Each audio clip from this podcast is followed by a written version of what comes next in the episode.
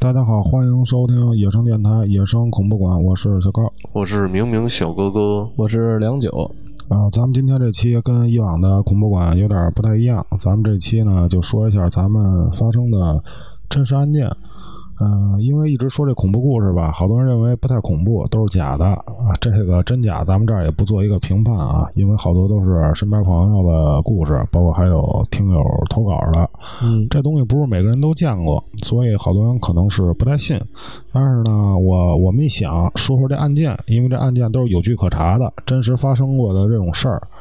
嗯，有时候这人啊，可能比这鬼更可怕，因为鬼你见着他，你就知道他这不好，他要害你。但这人呢，可能在你身边儿，你看着和蔼可亲的，道貌岸然的，但是呢， 没准内心都有过什么想法儿。嗯，你包括这个以后边咱们说这几个案件，可能这人长得并不是说多凶神恶煞，但是他做出的事儿真是挺震撼人的。那行，那咱们现在就开始这个第一个故事。嗯，那我先来吧。嗯，大家聊一个这个智能木马， 那智能木马可太凶了。这名儿听着挺科技的。对，但是有听友啊，到时候想看一看这智能木马到底是长什么样的，哎，哎，到时候能发到咱们的群里边。是想到时加候咱们看一下群的就加这个野生电台的全拼，哎，加咱们我的微信，然后把你拽到咱们这个听众群。嗯嗯，行，那就先开始了啊。咱们这个先是讲一下啊，他这个案件啊，咱们从哪儿开始聊呢？咱们从这个受害人的父母做了一个梦开始聊吧。他这个受害人呢，父母老是长期的去做了一个梦，感觉他们家孩子这个尸体啊还没找到，老做梦呢，老能梦见窗户外边儿他儿子回来了，啊但是就是站在窗户外边儿回不来。嗯就是他也是都进不了屋。这两口呢，就都能同时能做到一个梦啊，都是同时都做到像一个梦境，在他们家窗户外边儿，这孩子呢就站在那儿，然后呢把这手一伸起来，向他们都挥手的时候啊，嗯就是只有胳膊没有手，哦嗯，就从这儿挥。然后那个跟他爸妈就是讲啊，就是也也是有这种像对话的。说是这个尸体啊都没全，嗯进不去屋。哦这么着呢，他爸妈呢，就是又找到了他的一个那个挨这个哪儿挨那个国内算是比较著名的一个法医，嗯跟那边去联系，然后说是想再回到那个当时的案发地去看一眼，哦，等于这事儿已经出完以后，然后他想再看一看。对，嗯想再回去再去挖一些东西吧。他老是做梦，老感觉这个这孩这孩子想跟他说什么？对，这尸体可能就是都没找全，老做梦，老认为可能是半截身子还挨那儿了。嗯他也进不了屋。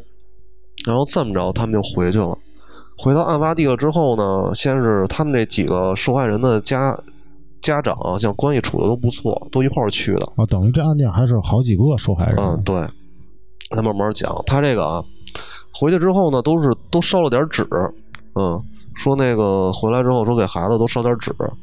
烧完纸之后呢，他们就开始拿拿小铲儿，是一个孩子的父亲从那儿挖，嗯东挖两下，西挖两下，说是跟挖蘑菇似的。嗯他在这个门口这儿呢，挖，本来他这个他是有四个坑，就是有四个坑位。之前那个警察过来之后，都把尸体啊什么的都挖走了。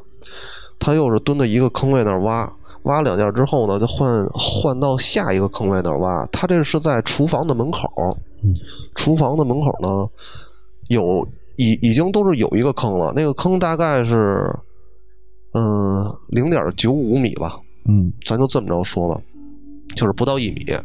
他往下大概有挖了有五厘米的时候，然后就喊那个法医说：“您看看这到底都是什么？这个根本都挖不动了。”然后那法医过来呢，又看了看，使劲往下又铲了两铲，啊说：“那个这应该是一具人的那个骨头。”嗯当时法医挖出来的时候啊，边上那个这个父亲已经就跑到旁边去吐去了，因为他那个像尸臭味特别重。啊，腐臭味儿。对他那个说，当时都挖开了之后啊，属于是高度腐烂。嗯，这个人是属于折叠状的，就是从大腿这儿直接给摁到往上下边翻儿。对，他不是说那个，就是把人都是给给折叠着他一块儿，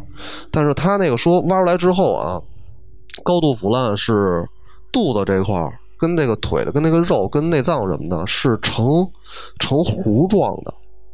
哦，给绞的是吧？它不是绞的，它就是自然腐烂，嗯就是没有烂成像白骨。嗯，还有点东西。对，它全全是呈糊状的，说尸臭味儿特别重，说好多家长都受不了，都吐了。但是这具尸体啊是没有头的，嗯但是那个头是找不到了。嗯，他们说说是因为像这个案子啊，后来那个咱们再翻过来讲，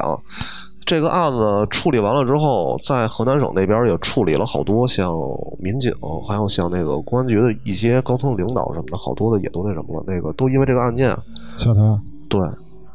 嗯，可能当时也是因为这个案件是应该是六月份案发的，到十二月份就直接把这个犯罪的给枪毙了。比较灵异的就是呢，这是家长给托梦，但是他们从这儿挖了之后呢，可能就是应该是又多挖出了八具尸体。哦，就有余罪，这人没交代。嗯，对他那个当时因为像像结案比较快嘛，嗯，他交代了十七个，嚯，嗯，当时那个是交代完了之后，紧接着到十二月份的时候，直接就给枪毙了。嗯老有家长说说是做梦就找不着自己孩子嘛，嗯，又过去，后来又又找到了八个，但是这八具尸骨到最后可能还是就是按照原来的那个十七个给归回去了，哦，因为你要是全是就是这个尸骨啊，挨个都拼好了，DNA 再都检测了，是一个特别。耗费人力财力的一个比较大的一个工程，而且很麻咱烦对是吧咱再说，现在这案子已已经都结了，嗯就是该枪毙的都枪毙了，然后该处理的也都处理了，嗯，他这个案子干嘛叫智能木马呢？是，这可有意思了。这个犯罪嫌疑人啊，叫黄勇，我没记错的话，应该是。他说的是这个看这个案子啊，他是出生在一九七四年，嗯岁数也挺大的。他这个案件是在零一年，嗯，零二年、零三年，他是从零三年才案发的。嗯他这个案发到最后的一个小孩儿去叙述的这个细节啊，嗯、他是挨一个，他基本上杀人啊，就是从寻找目标开始，就是台球厅、嗯，网吧、游戏厅跟录像厅，就这四个地方去找人，找这些像岁数比较小的孩儿，嗯比较他是基本上在十六岁到二十二岁之间，嗯找这种呢，在这种地方都盘踞的，可能也是不上学了，没有什么是事儿干，长期都在这儿泡着，然后家里边人也不是太管的这种。嗯，找到这孩子是张磊，他怎么他没死呢？是杀了他四次还是五次，都没杀了。没杀成，对，这智能木马更厉害，他是他拿他们家那个压面机，嗯，就是做面条那机子，就是一个板凳儿，然后上边儿一个绑了一个长条的一个木板子，嗯完了之后在上边儿那儿加了一个扣，这扣啊是锁脖子用的。嗯他基本上的杀人方式就是把这个人诱骗到这个智能木马上，是，说我这木马是智能木马，说你得躺在上边儿。但是他前提的是什么呀？他说我得带你去找工作，嗯嗯，你想找工作吧，我带你去找工作。但是你要是在找工作之前呢，有一个智能木马测试，哦，嗯，你躺在躺在仪器 上，你躺我这机子上。嗯还有呢，他是他去骗别人，因为他是案发了十七起，嗯但是说真正杀的可能是杀了有二十多个人，方式都不一样嘛。有的说是那什么，说是让他那个躺在智能木马上，我给你先测试一下，如果要行的话，我给你找工作。嗯，有的是那个你那不缺钱嘛，是吧？我给你找点钱，嗯，但是你得先躺在这上。反正最后得躺在这智能木马上，对啊，他杀张磊这孩子的时候是杀了四到五次都没杀了，让他躺到顶上。然后他当时他说说操，说我躺他干嘛呀？这是，一一傻凳子，我躺这儿，嗯他就没躺。然后，但是这黄勇呢，他就说说我给你先来来，他啪他往这一躺，你这个可好玩了，你看我往这一躺，嗯想什么就来什么，嗯大概是这么一一一个那个跟意思似的。那个黄勇起来之后，那说说了，来吧，磊子，你躺这儿试试。他一想说他都躺了，操，我也躺吧。他刚往这儿一躺，嗯这这黄勇啊，从下边那儿把锁扣就搭上了，啊，先给他锁上。对，就先把这脖子这儿给你锁上。嗯，你想，你挨一凳子顶上，你往那儿一躺，脖子给你都扣上了，你拧也拧不过来，你能怎么折腾啊？对，他把你那手脚给你就绑上了，那给你绑上之后呢，这孙子是 太孙子了，啊，拿一白布条儿啊先勒着你肚子，说吸气儿，操，他就让你吸气儿，啊把你肚子都鼓起来之后，他说你等会儿啊，你憋着。完了之后，他拿那布条子，那白布条子再勒你这脖子，哦，嗯，说吸。我操，你就使劲，你就得吸，你不吸气就憋死了。嗯，他让你使劲往里吸，就是你只要你一吸完气儿之后，他布条子就勒着你的喉咙，就不让你把这气儿啊再吐往出去，吐，嗯，他就不让你吐了。说这孩子这肚子是越憋越大，说憋到特别大的时候，他把这布条子就系上了。嗯，他拿一针管子，他扎你这肚子，干嘛呀？他就想试试这气儿是从哪儿能不能出来啊的。能不能放出去？对，他拿那个大针头，那注射针那针头就扎，从他浑身上下就是哪儿哪儿都扎。嗯，他就想试试这气儿到底能不能给放出来。我我琢磨的啊啊，不自是己分析的，对，这是我自己都分析的。是要不他扎肚皮也没什么没什么意义。是啊，他就扎，扎完之后呢，这孩子也受不了，也嚷。这一嚷呢，他又拿一个白布条儿把这嘴给塞上，嗯，完了之后再拿那个布条子把这嘴都兜上。那你就嚷吧，你你怎么嚷，你怎么你也都嚷不来声了。是，嗯，他扎完之后说折腾了这孩子，这第一回就没折腾死，嗯，他又给解开了，给人买点方便面什么的，喂养着。啊，我操！然后再喂点水啊什么的，反正他也不让他起来。嗯，哎，这一说呢，你想想这得多难受啊！是，嗯，完了之后呢，他是折腾了他三四次，反正奇奇怪怪，什么方式都有。嗯，嗯，他说他杀到这个的时候啊，他也挺逗的，他跟他说了，说你这个不是我杀的第一个，啊我在你之前已经杀了有二十多个了。他趴在张磊这耳边上说了。啊你想想，哥，这要给你要绑在凳子顶上，这么就折腾你，给你折腾一溜够之后，跟你说说你不是第一个，我都杀了有二十多个了，你说你害不害怕九子？迟早都得死，那就没有活路了。可能当时就知道，是，这孩子当时反正又是求饶吧，又是什么的吧，那个到折腾了四五次之后，反正他那个这个黄勇啊，就杀了四五次之后都没干死，自己就叨咕，你知道他叨咕什么吗？就有点跟精神病似的了，说我这杀还是不杀呀？杀还是不杀呀？要说说这张磊这小子这聪明，说叔叔说您别杀我了，那个我呀，给您养老送终，我拿您当亲爸爸。嗯，这么一说，这黄勇啊，当时感动了，他触动到心里了。他可能他就是他他们家排老三，然后他爸妈什么的也都不挨这边，带着他弟弟上县城里边去干养殖去了，就剩他自己一人。他心里边啊，可能有点像缺失，认为这个杀了这么多人啊，你咱甭管是罪孽深重吧，还是怎么着，反正他感觉以后肯定是没有人给他能养老送终了，嗯，因为这孩子这么一句话，那算是给他放了。是，给他放了之后呢，这孩子当时也是胆战心惊的，害怕。哦他跟人说了，他就跟这个黄勇说了，说说您放心，我不报警，我要报警怎么着这个那个的，反正跟人一顿做保证，就给他放了嘛。放了之后，他当时他确实他当时没报警，啊给吓得你想想，就折腾这个四天，嗯，绑了他四天，杀了他四五回，还给他喂方便面，还给他都喂水，让他都哦灌气儿、灌大肚子。那我明白，那这人他是有一套自己作案的程序，对，是不是？他可完全可以一刀把这孩子捅死，但他不，他必须让他上这个智能木马上，然后是铐上他不管嗯了，然后拿针头扎他肚子，反正就这一套程序必须走完，然后让这孩子再死，对。还挺有仪式感的这人。他这个把这孩子放了之后，他怕他报警，还拿着刀去跟踪了他，嗯，跟他走了好长时间，发现这孩子还真没报警。那是这孩子当时一害怕，上他朋友家去住了一宿，这么着算是没死。嗯但是这当天晚上啊，他睡完之后啊，挨他朋友家他都没敢说这事儿。他都没敢跟他朋友说，说操，说让人弄了，就往那儿一绑，让我吸大肚子，完了之后拿针头扎我。啊，他回了家之后跟他奶奶说的，他奶奶又给他爸打了电话，他爸呢给他那个三爷，挨公安局挨这公安系统里边上班，给他三爷又打了电话，他三爷当时没挨家。嗯，又过了得有一天，三爷知道这事儿了，赶紧过来说：“孩子，这真的假的呀？说你别吓唬我，你跟我这儿胡说呢！你说这哪儿哪儿可能啊？说你这一下这四这四五天回来之后，你跟我就说这个，他把这个身上啪往起一撩，啊还真有伤口。浑身上下哪有都是针眼儿，脖子上那也有勒的。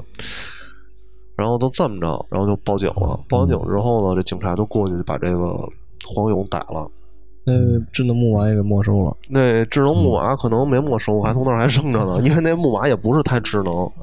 不是那，其实那图片啊，让大家看了以后，就是它真真的不智能，嗯它可能就是一个禁锢人的一个工具。对他当时他也讲了，他讲了他杀第一个人的时候，因为他是总共是发现了十七具，到后来说又发现了八具，总共是二十五具尸体嘛，嗯挺逗的。他这个第一个啊，说是给人家骗到家之后，嗯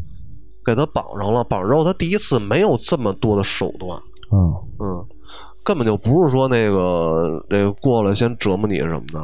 他是说他小时候啊有一个梦想，想要当杀手。啊嗯他做了这一系列的案件，就是为了什么呀？为了锻炼自己的杀人技术，哦训练训练自己这个项技能。但是我感觉他杀的多了之后，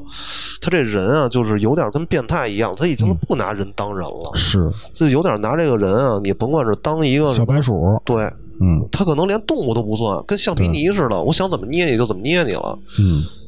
他把这个第一个过去之后，他还是就是骗到这个智能木马上之后，直接拿这白布条直接给勒死了。哦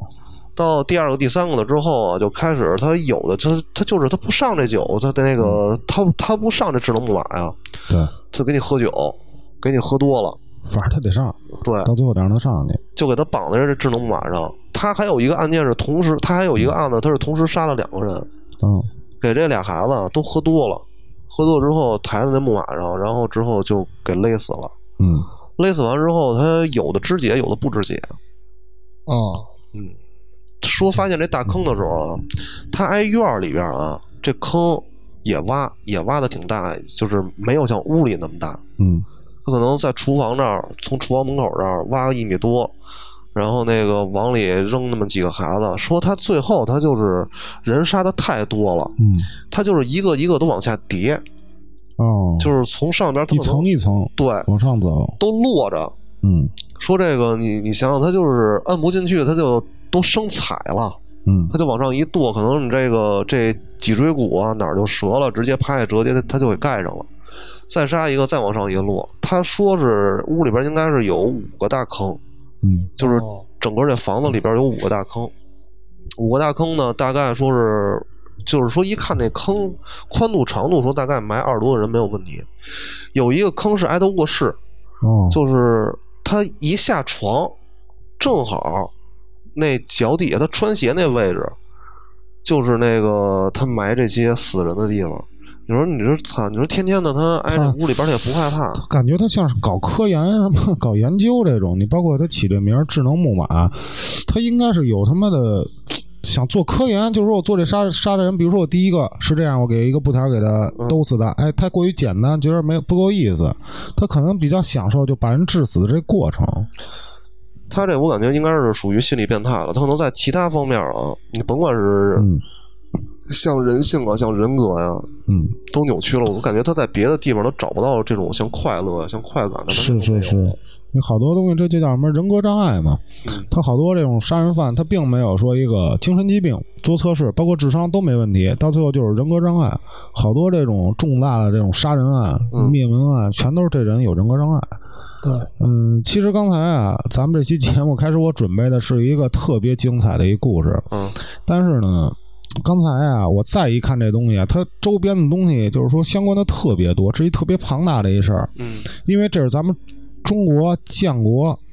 呃，这这是应该发生在八几年，啊，建国到八几年，这是最大的一起杀人案，这涉及的人四十八个人，四十八个人，四十八个人，我就大概的先跟你说这是怎么一个意思。嗯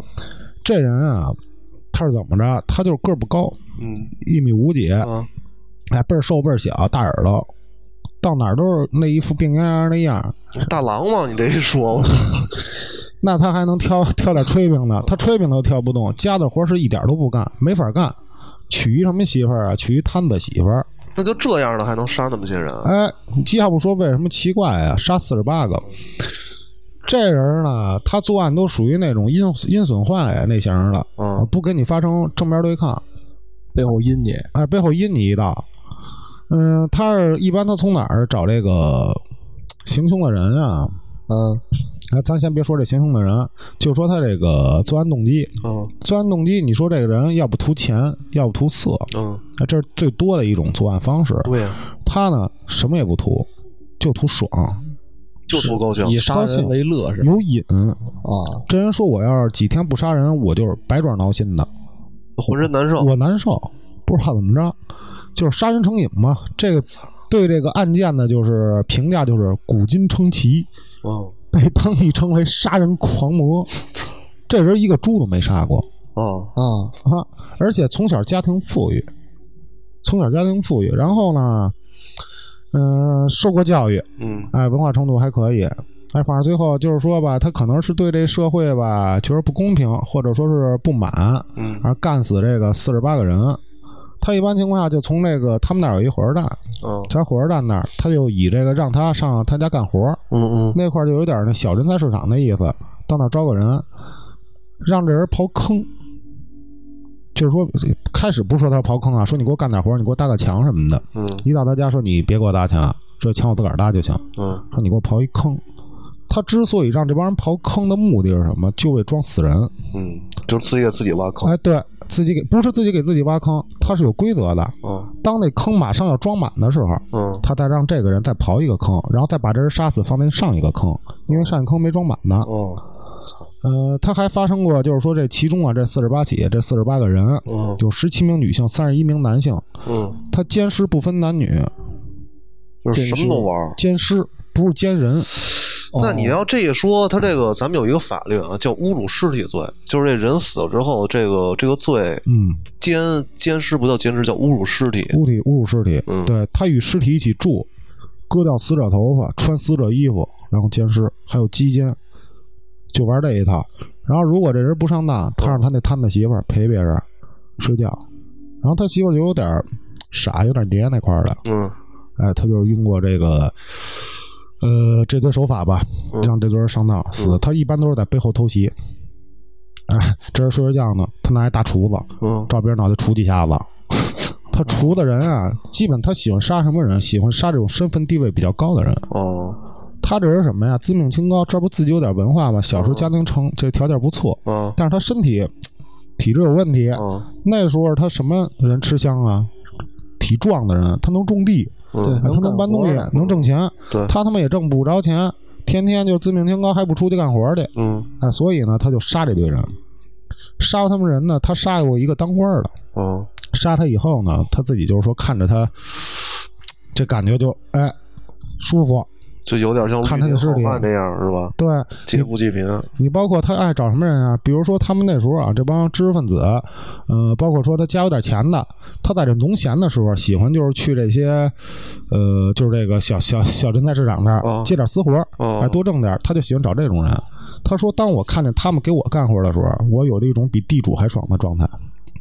他有成就感。对，然后最后抓他的时候，他身上有三块一毛三，三块一毛三，啊，身上只有三块一毛三。多少钱他也没有不图钱，啊，他都不图钱。不图钱，就杀人，爽。所以这故事呢，咱们今天不讲， 说半天。这故事因为它特别长，你得挨个的把这案件你给他说一遍。这说到什么时候算呀、咱们等这个收费的时候， 我好好准备一下，把这说一个。然后呢，我这意思呢，所以呢，我今天准备的是这个，但是其他的没太准备。嗯我呢想起几个，就是说。咱们家这边的案件，嗯哎，能说一说的，然后大家也就听一听。如果说不好，咱就凑合听。嗯但是这个我敢保证啊完全的真实，嗯哎，怎么着？这人呢，他是可以说是身边我爸爸身边朋友的朋友，嗯就这么一个人。嗯哎，其实说呀说近也不近，是是八竿子打不着的一人，但是能能认识，就出这么一事儿。嗯这人呢，就属于咱们这边的一个地痞混子，天天无所事事。嗯他们这种人属于什么人啊？哎，我呢，天天我挣这一二百块钱不行，嗯，少，而且吧，你天天受苦，我不行，我就在家待着挣钱。那受不了，哎，不行，受不了苦，他就得啊，弄点这种偷奸耍滑的。嗯开始呢，他是玩什么呀？玩拍泵儿。最早咱们这泵儿厅啊，拍棒儿，拍泵儿，他呢自己配一把钥匙，嗯，他能调，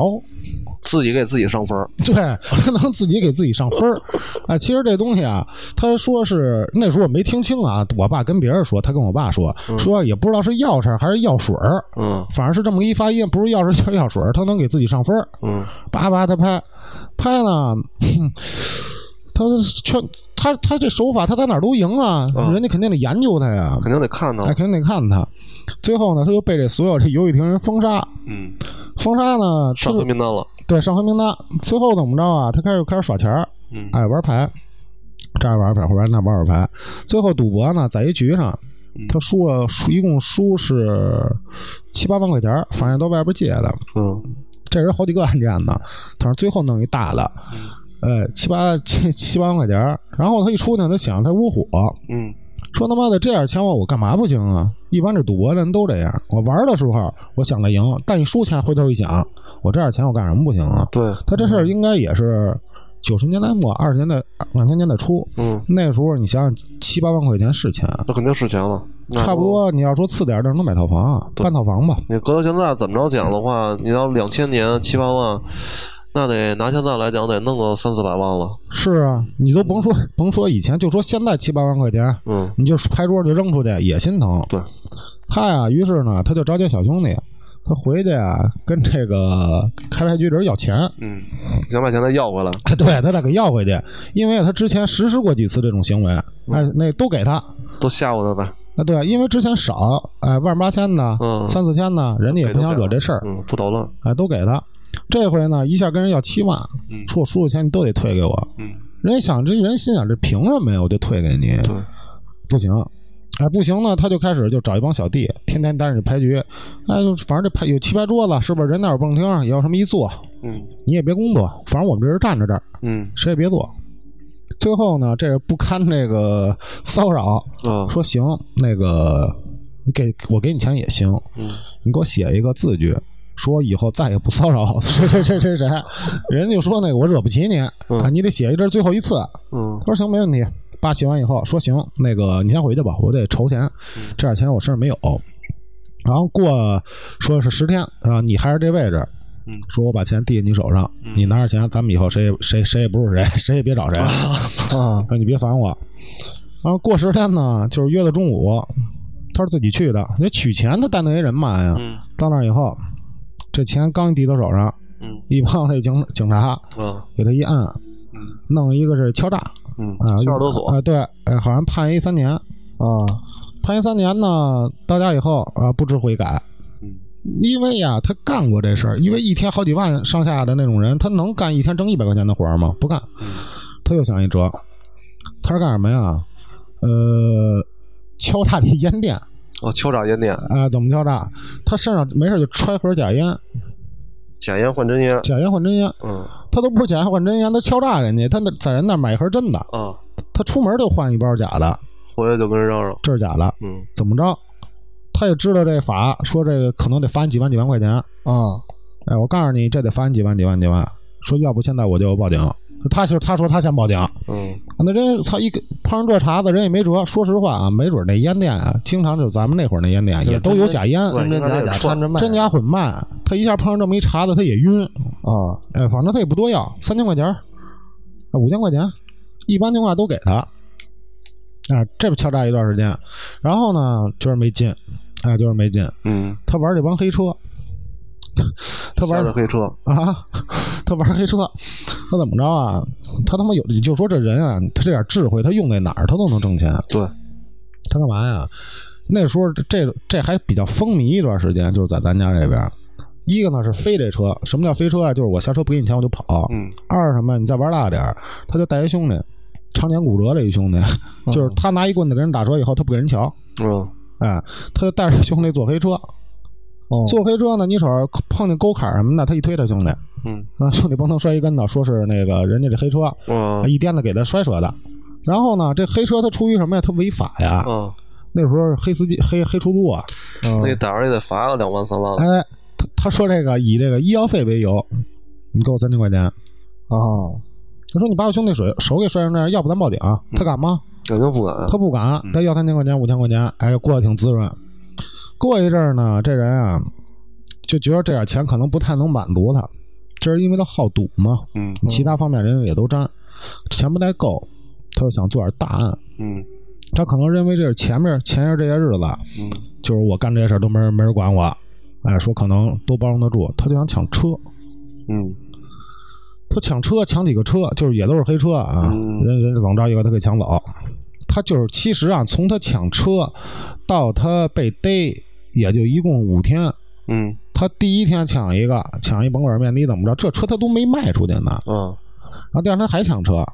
抢车呢，这时候这司机他就有一点这种反抗的行为，嗯因为那时候咱们这边咱都知道，别管是出租车那年代，还是这黑车，他车上都有家伙。对，而且啊大改锥还是什么的，会什么都有而。且你想想那时候开黑车那帮人，他也都不是善茬儿，人家天天的他也都见过，嗯对，也都大秃子。他也他也都听说过。反正呢，他就是甭管是诚心啊，还是说无意的，反正一棍子是致人死亡。嗯他这一下，你说实话，这人的心理心理素质还真挺好的，嗯给人干死一好的，他也没跑，嗯然后他就跑到咱们这边南面儿的，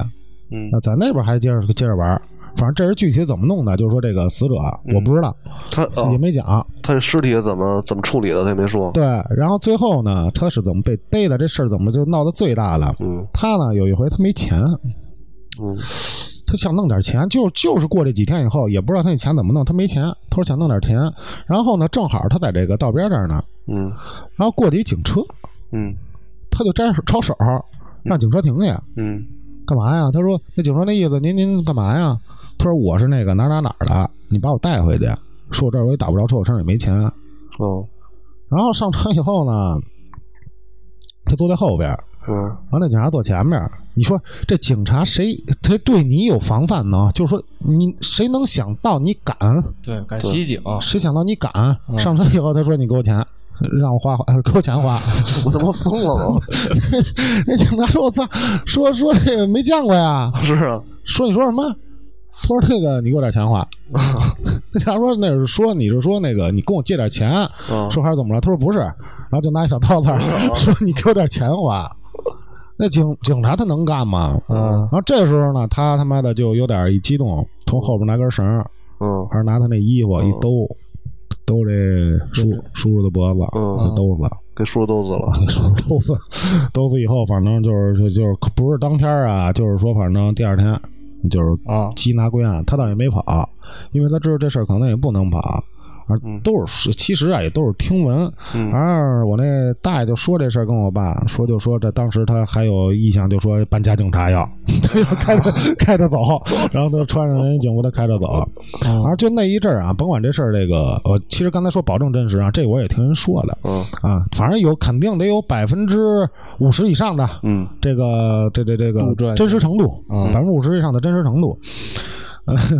反正给给给豆子一个，呃不知道最后反正他应该也什么也没没拿着嘛，反正这人胆儿够大的，这时候带了。嗯我来的是我们那朋友给我讲的，他嗯当时在咱们这个系统里边上班，嗯他接触的一个。嗯，这案子是这样，你比如咱哥仨这儿，有一天酒的有钱了，嗯是吧？弄一个甭管是大捷豹啊，还是弄一个大劳斯吧，就弄个反正就是这么一车。嗯，也是早几年的事儿了，这说得是一零年左右吧。嗯咱哥俩一合计，说他有钱了，咱哥俩这还不行呢，咱哥俩管他要点钱。我说说说，咱平时都吃吃喝喝，咱怎么管他要？咱这么着，咱咱不老钓鱼的嘛，嗯，咱找一个那个僻静点儿的，说那儿那坑好，咱就去。完了之后，咱跟他说，说说那个，您给哥俩拿三十万，哥俩一人拿十五，是吧？嗯他说他要不给咱，咱怎么办呀？嗯，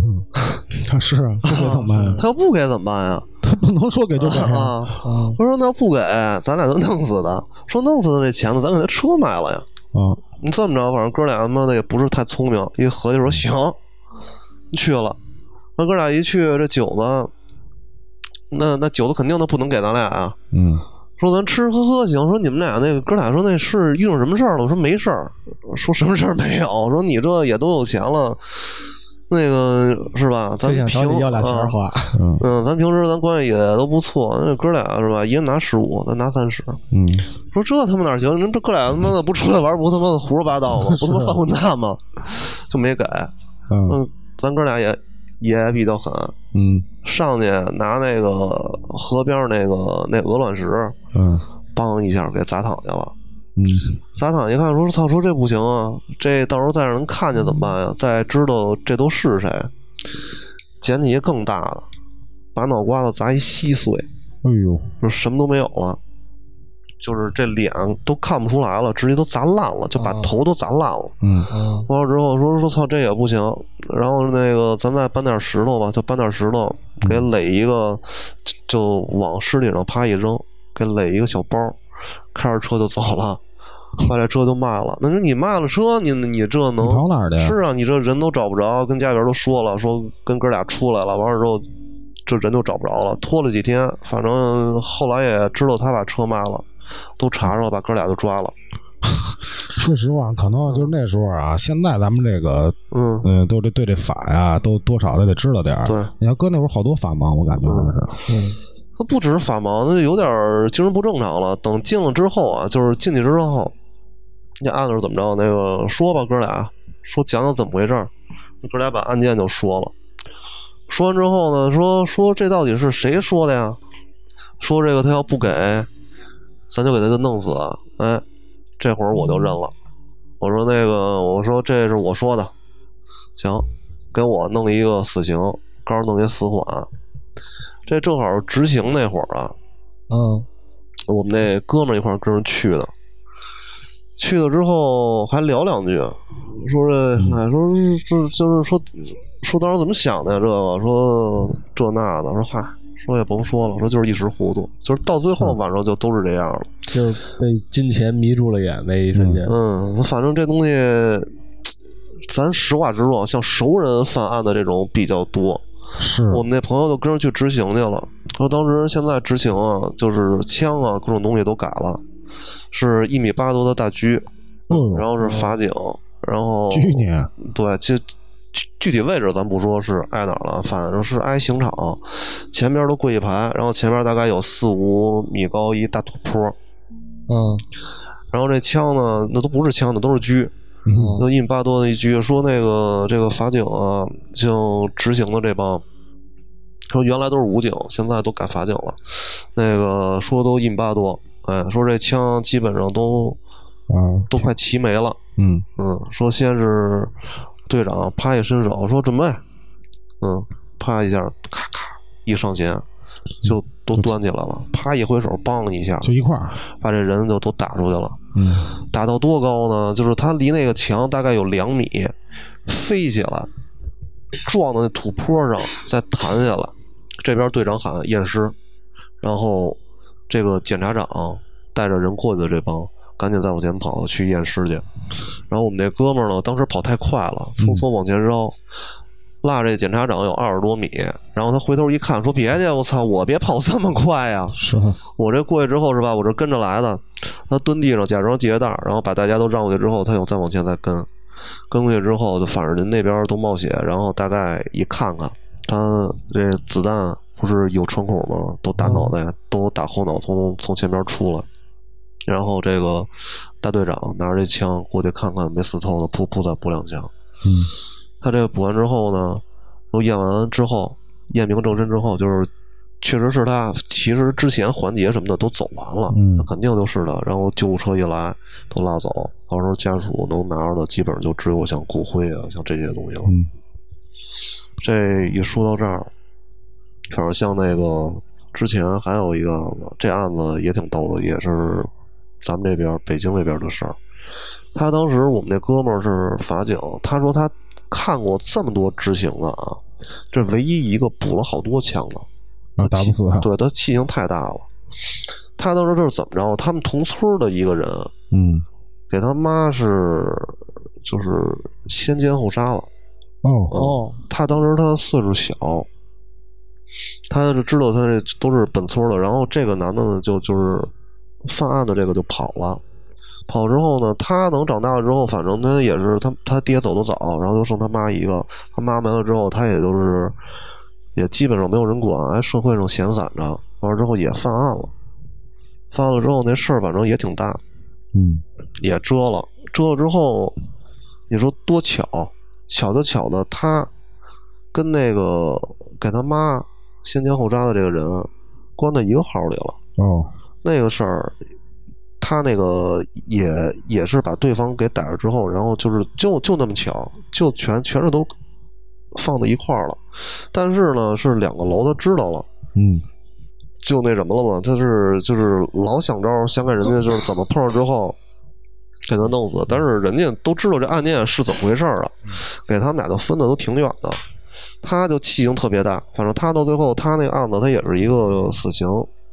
执行，但是执行的时候啊，他就是因为有这个怎么着说的这种。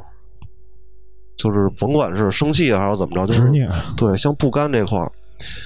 给他执行完了之后，大概得补了得有七枪，才把他给补死。打完之后呢，他老从那儿老倒气儿，嗯，就感觉这件事儿他判也死刑，那小子当时因为是案件时间太长了，他那个那个是判了一无期，嗯，哦，他就生气嘛。反正当时一枪完了之后，你我那朋友给我讲说，能看他从那儿就倒，就倒这气儿。这队长过去啪啪给两枪之后还倒，然后啪啪又给了几枪。那就是你说咱这个，甭管是鸡呀、鹅呀、你要看那个宰宰鸡，你见过啊？嗯，嗯，像这鹅那气性都更大。是，这鹅你把它，你你把这鹅这脑袋都剁掉了之后，这鹅能起来，它还能跑。嗯，你有的，你像这种鸡啊，你给它那个这脖子都拉掉了之后，是没脑袋跑呢，对，它能飞房顶去。嗯，是，他这人呢也是，他如果他要是他真是都伏法了，那完事儿他就死了。嗯，像他这个就是心里边有执念恨，说操他妈的这个这么大事儿，我他妈死了，这样他妈给弄一无期，生气，就补了好多枪才给他补死。嗯，这是我那朋友说看到一个就是唯唯一一个说打过那么多枪的，是，呃，其实这个你要是案件能跟这个是这鬼事儿弄一块儿的，我这儿还真有一个，嗯啊，这也是我听别人说的，也是咱们家这边的。他是怎么着啊？嗯、这有一孩子，他家刚拆完迁，嗯然后这不是咱们这边好多这帮社会人员、闲杂人员，他就爱套这帮人钱嘛。啊哦听说这哪村儿一拆迁以后，他就是有内部消息，先找这村儿爱耍钱的，嗯啊，先套你上我们这条线儿，啊，怎么着？你玩牌，玩牌以后呢，把这钱套没以后，他好放他账。嗯这孩子呢，就是被人套的，到这一局上有一大哥是咱们这边的一大哥，叫大 Q 吧，说一大 Q 把他给带到这局上，把他家这是套没七八套房吧，啊然后这点现金 也掏的差不多以后，就开始给他放账，等于其实啊，放那点账还是这孩子的钱， 等于把他的钱再放给他，然后再不用这高息压制他，你这息这不息再往上涨，往上涨，双卷嘛，啊，对，卷的这孩子有点难受。然后呢，就跟人大哥说，说我最近这没什么钱，说等你回头你再找我要吧。大哥说行，说是行，然后就天天的就找这孩子，没事就找这孩子恐吓他，嗯说你要今儿个你要不是说再不给我钱，我就把你全家都给弄死。嗯天天跟他这么说。有一天呢，他给这孩子打电话说这个，说我今儿找你去，说我看你这阵子你也不给我钱，嗯说我就把你弄死吧，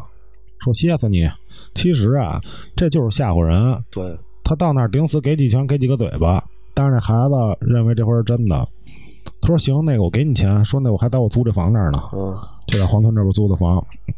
说：“那个你上我家，我这儿正好这钱真的给你哥们儿那拿点儿，我这借东墙补西墙给你。”这大哥就是也放松点警惕吧，挺大岁数，也混的挺大了，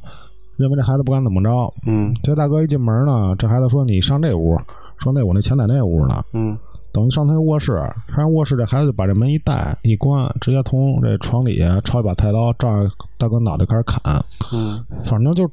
他要本着杀人的心杀，那这人肯定得死。对嗯砍十多刀吧，照脑袋，下下都得砍进半个菜刀，拔刀都不好拔那种。嗯嗯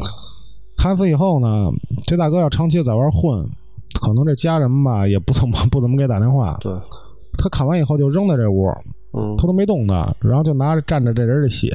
嗯，从这墙上写一个“操你妈”，哈哈哈哈 哈，就拿写大字，拿这笔手指蘸着就写一“操你妈”，哈哈哈哈，然后打一叹号。嗯然后他呢就开始从外边跟朋友借钱，嗯借差不多十多万块钱吧，说他得出去玩一圈去，嗯然后就上海南还是上他妈哪儿，反正玩一圈，玩一圈他应该是回家的时候被逮的，嗯所以他最后这肯定也是这个死刑无期这块儿的死缓的。嗯然后反正就说啊，就是他们家那房，就是说他租这个房，嗯把这个尸体啊什么都清完以后，嗯把这墙得重新粉一遍。嗯本身他这个出过事儿，这房他就不好卖，这人就一直想卖这房。嗯他只要粉上这个新新漆以后，嗯没过一阵儿，这墙上还出现那写“操你妈”哈哈哈哈，嗯一直有，字儿还印出来哎了，还能印出去。然后反正最后这哥们儿是拿这个什么，这叫铲了，嗯，铲那字儿，啊，对，那他铲外腻子给铲了， 对，铲完一回，反正这房现在应该也没卖出去呢，这你怎么买啊？是没法买。是啊人说，哎呦，那几年我们那个家里边要买房，说哎蓝桥医院那儿说有一房便宜，我嗯是说看看吧。我说有多便宜，怎么了？他说这个。说这里边死过人，我说别他妈瞎闹，我说死过人，我买它干嘛？说便宜，嗯说说你买完之真后便宜肯定能那什么。说但是这东西啊，说那个说不是凶杀，嗯是属于那种心脏病病发都猝死了。我说那他妈也别闹了，你这不是胡胡说胡闹吗？对，你说你真买一个，你心里边那也膈应。肯定的呀，嗯但凡出点事儿，你都得往那边想。嗯，那李磊那个那案子是你们家是认识吗？久了，李磊，那我我们家这边有稍微认识一点儿的嗯啊，反正他说那事儿啊，这这这等单开一期吧。对哎他那事儿挺复杂的，嗯，他是头拆迁之前，他跟我爷爷他们算是街坊，哦，啊，也不能说是多熟，但是街坊都知道这么有这么一人。然后后这事儿他是不是上过法国法制进行时啊？上了，上嗯，等回头咱们再说这期，他有好多这种小道儿的对消息，就是怎么说的都有。行， 嗯，对，怎么说的都有。那我来这个吧，这是还是我们那个。挨这个法院当房角的哥们儿讲的，他当时他那个他老得去参加庭审嘛，嗯嗯，他得把犯人都押出来之后，嗯，挨庭审那儿，他得站在边儿上，那个站在这个被告边儿上，他得、嗯得看着他俩儿，有俩法警，别到时候是吧？他从那儿一激动了，他再折腾，该摁着他得摁着。这么着，他经历了有好多这种像案件，嗯，这案件是比较恶劣的。他是这孩子呢是大学生，他父母呢属于高知，但是这孩子可能是甭管是就是长时间这种学习过程当中，心理有疾病啊，或者是扭曲啊，他是犯了这么一个案子。嗯，家里边也很有钱，是住的住具体地方咱不说了，反正住了一个别墅。他爸妈呢，也是因为工作忙，不老挨家，有时候去出差啊，国内啊、国外的什么的，他老自己待着。他约了一个女同学，他找的这女同学是什么样的呢？就是有点儿作风不好吧，反正身上可能有也也有点儿画儿。嗯那就是他找了这样一个女同学约到家里了，约到家里来之后呢，你说你跟你交朋友吧，就交朋友，就也交，咱怎么说这事儿呢？他不是说那个以这个交朋友的方式啊，他反正就是以交朋友的方式给骗到家来了，骗到家来之后，就给人女孩儿杀了，哦，杀完之后分尸肢解，我操，肢解之后，咱就是认为说这事儿就完了吧？啊，没有，他侮辱尸体。嗯拿着这个尸体的脑袋，当时庭审的时候有好多照片儿，嗯呃，他杵这个，他杵这尸体这嘴，哦哦然后把这个眼珠子给抠了去，哦，杵这眼珠子，然后之后完了之后，那个把那个这脖子这块儿杵人气管儿，哎然后呦，他照了有好多的照片儿，呲在人家这纹身上，然后反正就是卸的都挺碎的，拿这尸体这手，他都肢解下来之后，就握着自己。嗯给自己倒腾，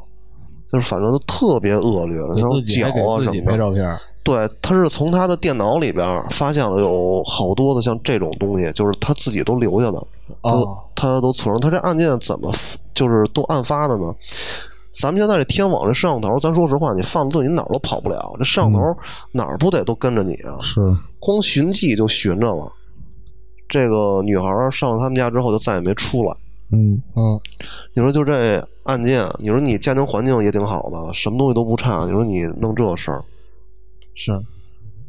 也挺变态的，这是不是心理变态啊？他这他这肯定的，他百分之百是心理变态了，他心理根本都不正常啊。这这是家庭条件挺好，你干这事儿，没准他从小的时候也有什么缺失，对吧？感情这块压儿。迫什么的，行，那这期节目咱们久了，最后再说一个，然后那个咱们这节目时间也差不多，对吧？我给咱们说一个那个日本的那边的一个，那个叫灵濑那边有一水泥杀人案，嗯这事儿在日本东京那有一海滨公园那儿被发现的这尸体，是这么着，一出租车司机拉活拉到那儿，发现这个公园边上啊，它有一油桶，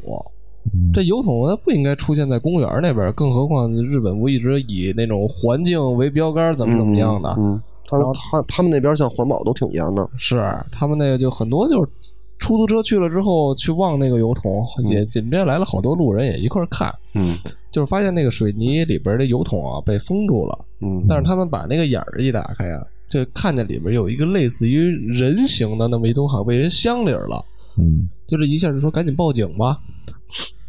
等警察到现场，然后就当时就把这桶给切开了，嗯就发现里边就是一个青年的女性尸体。嗯然后法医再去验呀，说这个死者生前呀就让人给强奸呀、殴打呀，身体伤痕特别多。嗯嗯然后他们就调查说，这死者大概确定了是一个十七岁的女高中生，就是前一阵失踪的那个叫古田顺子的这女的。但是她从失踪开始报案那天起，到今天发现尸体来说，已经过了得有四十一天了。嗯，就还不是算他从第一天失踪，就是说去警察局报案失踪开始到现在四十一天。然后家属的那个口供还说说，就是这女的失踪的时候还往家里打电话，给家里报平安，跟父母说我就在外面玩呢，让父母放心。嗯父母呢也没有生疑，觉得这就是青春期小女孩嘛，嗯你跟家里闹点别扭，你想在外面待会儿就让你静静吧，嗯就没管她。结果再去对这个七名犯罪人的时候，嗯那有七个人嗯都是未成年，这七个人，因为未成年保护法他们那个名儿一开始也没公布出来，咱里边用 A B C D 来代替一下，嗯嗯是这么说，说这个这几个人都有案底，在那会儿可能也是算是那种不良少年吧，嗯就是那种违法乱纪这一块儿。就是事情是这样，就是 A 和 D 两个人在那天约定说出去抢个劫，就说的特别小这个事儿在他们嘴里，就当时哦都不认罪嘛，就觉得这事儿不是个事儿，他们认为。嗯还开玩笑说我们出去就想抢个劫。结果我们在路上的时候就看见这个顺子了，他正好刚从那个打工店回来，A 和 D 就说了：“你把我放这儿，你一会儿骑摩托车上去，你踹他一脚，你给他踹躺了，嗯然后剩下你甭管了，你就骑走就行了。”A 还真是上去一脚给踹腰窝那儿了，给踹沟里去了都。嗯 D 赶紧就上去说拉着他说：“你甭管他，这男的就是一神经病，我也挨过他踹。嗯然后就各种安慰，然后说我护送你一段吧，护送一段。走到快到顺子家那个路口的时候，嗯这个 D 拿小刀就顶着他后背了，嗯说：“你别动，你现在听我话，让我玩你一下，我到时候就给你放了，要不我现在就把你杀了。我们这几个人，我也认识前面骑摩托，我们一伙儿的，我们刚从那个感化院出来，我们也不是什么好人，反正就意思你别招我呗。嗯那就相当于咱们这边这个像少管所之类的，啊，对，嗯你也别招我，你不招我，你什么事儿都没有，什么事儿都没有。结果就给带宾馆去了，带宾馆就实施了强奸嘛。强奸完之后，最可恨的是他也没把他放了，反而叫起来他那三个朋友，拿起那个布卷儿也好，给他卷走了，哦卷到他们的一个那就 C 的家里，C 家里是一二层小楼，也没有人，就他妈一人住在一层。嗯他妈还挺害怕他这儿子的，就也不敢上他的屋，也不敢跟他儿子对视这种。嗯然后就发现他们在那个楼上的时候啊，就是在当天夜里就集齐了这七个人，嗯在晚上就对这个信子实施了强奸、轮奸、紧接着也没有给他放走。到第二天，他们就开始更加变本加厉，就用什么剃刀啊，就刮掉顺子的下体啊，拿嗯异物啊去侮辱他呀，嗯虐待他呀，就以此为乐。但是咱要说是个人那样，都肯定会晕啊。他只嗯要这个人一晕，他们就把这个顺信子摁到冰水里，浸他，嗯浸他醒了之后，身体颤抖。他们看的就是变态到，就是我看你就要看你身体颤抖，你害怕我，你流眼泪。嗯，只要你一露一露出这种姿态，他们就觉得我十分愉悦，兴奋，对，就一直连着得有七八天，都是不分昼夜的这样凌辱，然后直到后来他妈实实在受不了了，因为一到夜里，他老听见那个楼上那床板咚咚响。嗯直到有一天他们几个人都不在家，只有这女的一人给捆家里的时候，啊他妈上去开门看这女生了，但是他妈的第一反应竟然不是报警，而是跟那个女的说：“你现在赶紧走，你就觉得我没看见你，你别报警。如果我儿子回来真杀了你，就是特别害怕，就两个人仿佛不是父女，就是路人一样。嗯嗯再跟他说，结果哎，顺子赶紧跑楼下，他还没跑，因为长期凌辱他早就没劲儿了，天天就拿那点营养吊着他，不让他咽气儿。是，然后是打幺幺零，跟幺幺零说，跟他们那边的警官还说呢，说我现在被人囚禁在家，他们对我实施凌辱，马上就要杀了我了，你们要赶紧派警察来。嗯这事儿正好 A 进门了，看见那信子跑下来打电话，一下就拿那个摄像，咱们那他们那会儿听那 CD 机那袋子，嗯就捆着他那脖子，嗯然后把电话赶紧就挂了，然后紧接着就一顿拳打脚踢，然后又给他摁楼上，然后这警察通过那电话回访，发现有这么一事儿，我得给你回来打电话得确认啊。是，结果那 A 到时候又接着这电话，就很冷淡的说没事儿，我就是打错了。嗯警察那会儿以为以为就是青少年的恶作剧呢，也没追究这个事儿。紧接着回来，他们就拿那个强力胶水儿到那信子那嘴里，嗯嗯就说你不要报警吗？我把你舌头粘上，我看你以后怎么报。嗯然后就说现在那嘴里都是烧伤，完了之后还拿那整瓶的威士忌嗯怼你嘴里，接着往里往往你肚子里灌，嗯就是你要报警我就弄死你。然后喝了几口之后，信子反正就是在地上打滚嘛，他妈在底下听着，就在那儿流眼泪，也不敢报警，嗯也不敢往上张扬，就用打火机烧他的脚，说以后我看你怎么跑。嗯那脚底下烧都烧烂了，脚背也烧的都是泡。完了还拿就是你哪儿疼我就踹你哪儿，嗯哪儿疼你要是哪儿肿了，他们就拿那大针头给你放血，哦我就抽你的血。完了之后，直到死那天，就是 A 打完牌回来输了钱了，就拿他去撒气。嗯就本来那个时候都已经开始掉发了，然后伤口也开始溃疡，就是感染了，浑身都特臭，大家都不接近他了，嗯就只有他一个人还给他捐家里。嗯然后这就输了钱，喝了点酒，也那是郁闷，就开始对这个受害者进行再一次施暴，嗯让他脱光了，在那儿跳舞，本来就站不住了，知道那现在可能也绷不住了，说你杀了我吧，怎么就开始刺激他，嗯嗯然后他就拿那个大棍子，可能是打了两个多小时，说是嗯特使劲，一下就给打没气儿了。打没气儿，当时都不害怕，没气儿就是说还觉得特麻烦，说这个尸体我怎么处理？嗯他们就把这小伙伴都又集齐了，说你去那个工地上偷油桶回来，嗯你去那工地再搞点水泥回来。他们就把这个现在就给窝那水泥里了，哦然后注上那个外边那桶皮儿，给它注好了。嗯把盖儿一封，他们再找辆车给拉到那个滨江公园那儿。嗯本来一开始听他们那个几个口述说是不想 让这个桶这么容易被人发现，啊但谁知道正好开到滨江公园那儿来了一警车，他们嗯脚一哆嗦，啪就刹那儿了。一刹那之后说赶紧开门吧，也在晚上，赶紧把桶给踹那儿去了，咕噜咕噜就说滚公园那儿去了。嗯他们说赶紧开车就走了。然后后续这统一被发现，他们都被抓的时候，啊当时在宫廷审理的时候就已经受到，当时在全国他们全国就已经人尽皆知那种，就人人唾愤，说你这个人人人都应该死刑。结果当时判的时候是主犯 A、B、C、D 四四个人嗯，只判了七年，嗯，剩下的那三个人就三年。是。其实他这事儿办的吧，呃，挺草率的。就你就算你这个尸体不被发现，那你这知道的人也有点多，对吧？嗯嗯，不不知道是因为年轻啊，还是怎么着，对这个作案手法没分析过。其实这东西，但凡他看点儿这种刑侦片儿，他也不至于作作案手法这么草率。因为当时那几个都是孩子，嗯，那七个人都差不多十四五岁。是。其实这事儿，如果就他们七个人知道的话，都挺危险的，更别说有外人。对。这个其实还是你像这个案子，我之前我看过，嗯嗯，我大概整体的都看了一下。这个过程，咱说实话，啊那确实是挺残暴的，挺残忍的，因为它持续时间太长了。嗯它这不像说那个说是像打架这种，噗一下你就死了就完了，对，跟虐杀没有任何的那个像区别，它就是折磨你，对，就。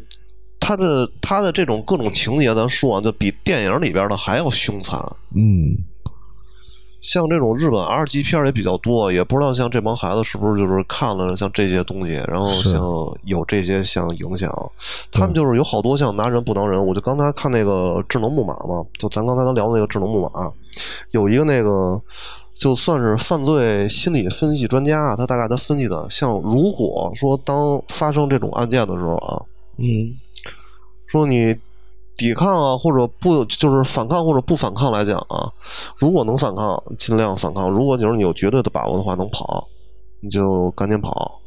跑不了的话，那你就是只能去感化他。就是说，就是跟那个，嗯、跟张磊似的，说那个时候我给你养老送终，打感情牌，对你大概是能触动他，是，嗯，就触动了。如果要触动不了，你好歹咱得尝试尝试吧。是，要是能反杀，你有这个体力，要有这个能力就反杀，就是尽量在案发的，就是别说案发，就是在案件的最开始的阶段，你得把它都制止了。你就像你刚才你说那个那个杏子，如果他当时他不害怕，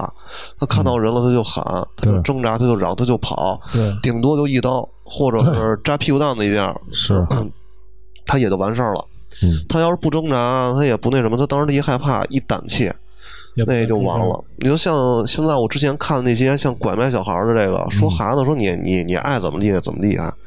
说啪一夹一捂嘴，对，这三十秒就该跑到车上跑到车上，该进面包车就进就进面包车，这一下你你根本都反抗不了。是，像现在这种交通环境啊，咱再说说这种跟原来还不一样了。原来现在都是使用像公共交通工具，现在咱们这个车呀，甭管是私家车呀，各个东西的，它都比较多，就是能跑就跑，能挣扎就挣扎。像咱咱这儿也好多，咱这摄像头像像之前那个不不有吗？就有一个女的，她被别人劫持了，让她开着车，那俩犯罪分子他妈不会开车，是吧？给她那个关在一个地儿，就是跟绑架勒索一样嘛。嗯，让他开。他让人劫持了之后吧，他他也挺聪明，说我呀，我撞前面这车一下。嗯，他当时啊没使劲儿，轻轻追了一下尾，人家下来了，低头看了看，说两句，嗨，这没有什么事儿。说一看是女司机，得了，你走吧。他这一下就丧失了一次逃生的机会。对，他又赶上了第二次，他一狠心说：“去他妈的！”就使劲就邦机就来一下，照死也来了一下。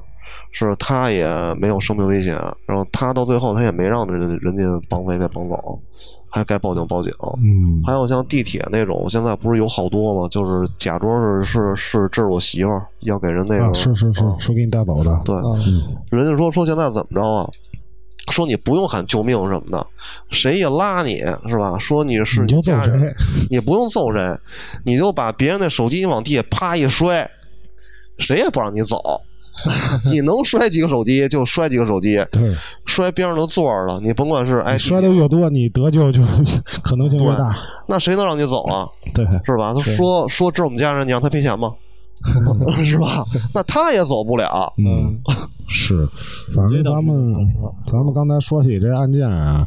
呃，又说这个想得救的方法，就别管到什么时候，你不同的案件都有不同的这个解决方式，对吧？对你没有一个定性，你说你就该怎么着怎么着。其实说到底就是还是得聪明点儿，对对吧？别傻子似的，人家就是说马上就要杀你，你还激他，嗯对吧？那人家要放你，你说我不走，那没必要。还是最后吧，嗯、学聪明点对儿，，啊自己一定得能保护好自己。嗯，看了这么多案件，就是人一定得聪明，得学会得保护自己。老话怎么讲的呀？那话怎么说？害人之心不可有，防人之心不可无嘛。是。行吧，那咱这期给它定义，就是咱们这期就叫“害人之心不可有，防人之心不可无”。对，没有毛病。行吧，那个，那这期咱们就时间也就到这儿吧，啊，嗯是不是应该一个多小时了？嗯，嗯，行，那咱们就下期节目再见吧。好，下期再见。拜拜。节目最后还是说一下，想加入粉丝群的可以加我本人微信，呃，野生传播的全拼，微博跟这微信公众号